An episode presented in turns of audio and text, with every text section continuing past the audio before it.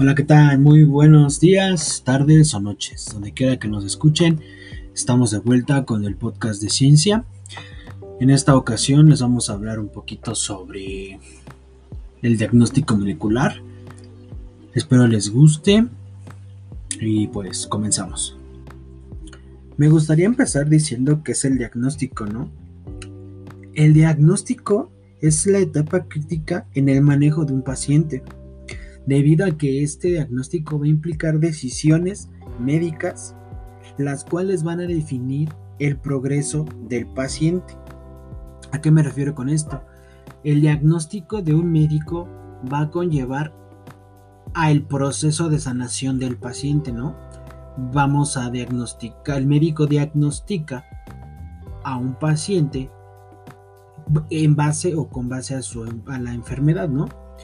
Pero también el riesgo de este diagnóstico es de si ese eh, tratamiento va o no va a funcionarle al paciente. Ahora, perdón.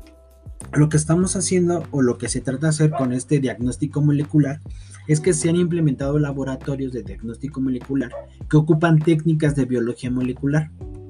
¿Vale? Este con el propósito de que este, se revolucione este sistema de salud, ¿vale? Para que se optimicen los tratamientos. ¿Sale?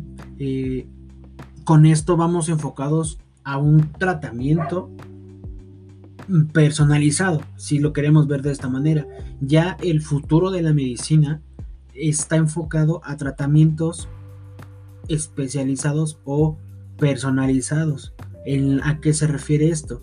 A que el médico va a solicitar un análisis de, digamos, de una célula de cáncer, de una biopsia que se hizo al paciente, ¿sí? Con esto, con técnicas moleculares o de biología, de biología molecular, se va a identificar el tipo de célula, qué tipo, a qué es resistente, a qué no es resistente, todo ese tipo de cosas, y con ello se va a poder ver si el paciente es apto para qué tratamiento o para qué tratamiento no es apto. Eso es lo que busca un diagnóstico molecular. Este, este, esto del diagnóstico es muy nuevo, ¿vale? Y se está buscando, ¿verdad? Se está buscando unos mejores, y repito, mejores tratamientos, ¿sí? Ya sea para cáncer o algún otro tipo de enfermedad infecciosa. Eh, el diagnóstico molecular va a incluir todas las pruebas y métodos que analizan el DNA o el RNA de un organismo, ¿vale? Esto para detectar una enfermedad o bien evaluar la predisposición que se tenga a enfermedades, ¿vale? Ahora bien, el diagnóstico molecular, su objetivo es determinar los cambios en secuencias de DNA o bien el nivel de expresión en genes que estén involucrados en las enfermedades. ¿vale? El uso y aplicación del diagnóstico molecular está permitiendo avances continuos en investigación y tecnología. Mis compañeras les darán algún, les explicarán la técnica sobre que se aplican o que puedes aplicar en el diagnóstico molecular. Tecnologías para el diagnóstico molecular. Cuando se sabe que mutaciones específicas o conjunto de mutaciones son biomarcadores asociados con una enfermedad, las pruebas de diagnóstico molecular pueden examinar los genes de un paciente para determinar si éstas se encuentran en este individuo. Las pruebas mm, buscan eh, variantes genéticas o mapear las secuencias completas de una parte específica del ADN para determinar todas las mutaciones de la secuencia. Según la naturaleza del biomarcador en cuestión, los diagnósticos moleculares pueden evaluar los riesgos de la persona de desarrollar la enfermedad o si esta persona ya tiene la enfermedad por herencia o también para dar un diagnóstico al individuo de en qué etapa de la enfermedad se encuentra. En los diagnósticos modernos se emplea varias técnicas para determinar y cuantificar secuencias específicas de ADN o RNA. Ahora les voy a hablar de las técnicas usadas en el diagnóstico molecular. Una de ellas es la hibridación in situ. que es una técnica para detectar ADN o RNA mediante una secuencia ya conocida. Esta secuencia es marcada con, isótopo, con un isótopo radiactivo mediante la hibridación con nuestra muestra este, se detecta con, la, con fluorescencia o no fluorescencia. Otra técnica es la microRAPS o chips de ADN. O chips de ADN. Estudia la expresión de muchos genes a la vez. Se colocan muchas secuencias de genes sobre un chip y nuestra muestra se pone en contacto con este chip.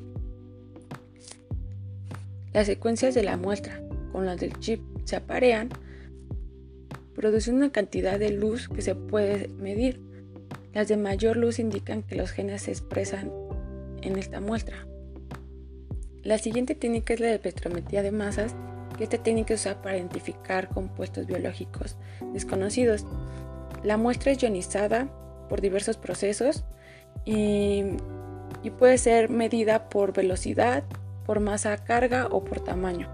También hay secuencias de nueva generación, pero estas, estas técnicas son mucho más baratas, pueden analizar muestras en paralelo y son mucho más rápidas y de bajo costo.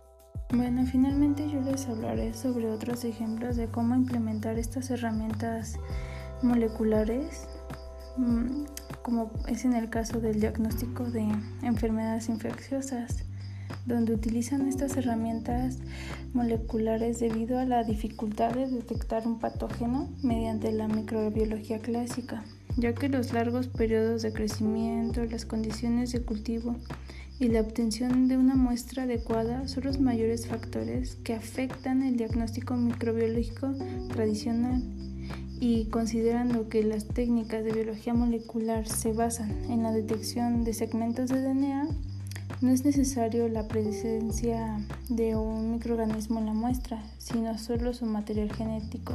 Además, los valores altos de sensibilidad y especificidad de las técnicas de diagnóstico molecular y su rapidez con la que se pueden obtener los resultados las han transformado en las técnicas de elección para el diagnóstico de enfermedades infecciosas y en muchos casos se ha considerado los estándares de oro o gold standard para el diagnóstico de patologías infecciosas, sobre todo en infecciones virales. Eh, por ejemplo, Bordetella pertussis es el agente que produce la tosferina.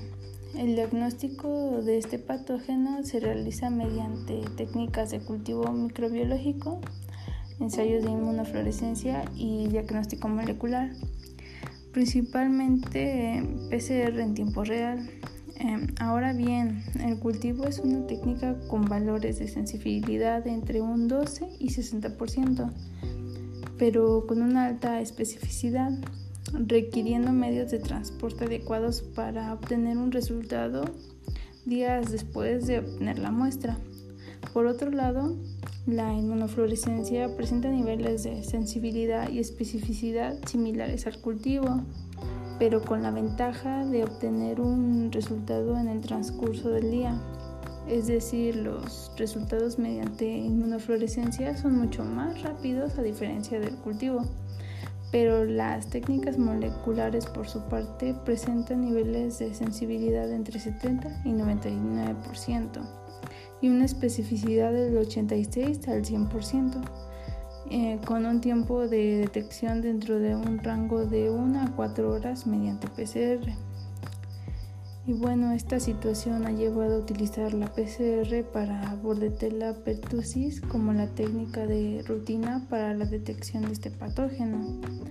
Y bueno, otro ejemplo es en el diagnóstico molecular en cáncer, como es en el caso del cromosoma Filadelfia, que es originado por una translocación del cromosoma 9 y 22 que va a originar una fusión entre los genes BCR y ABL y esta fusión está presente en aproximadamente el 95% de los casos de leucemia mieloide crónica y el 25 a 30% de los casos en leucemia linfoblástica aguda en adultos.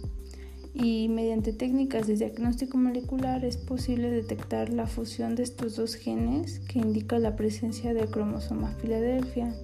Además, mediante técnicas de PCR en tiempo real es posible monitorear la enfermedad cuantificando los transcriptos de la fusión BCR-ABL.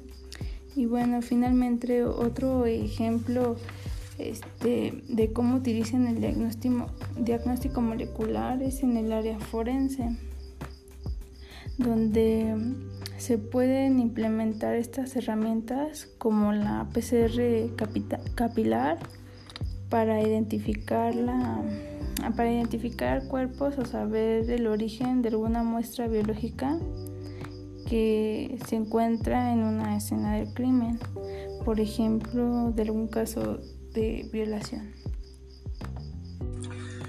Pues bueno, esto fue todo por nuestra parte. Espero les haya gustado. Esto fue Podcast de Ciencia. Y recuerden, no olviden respirar.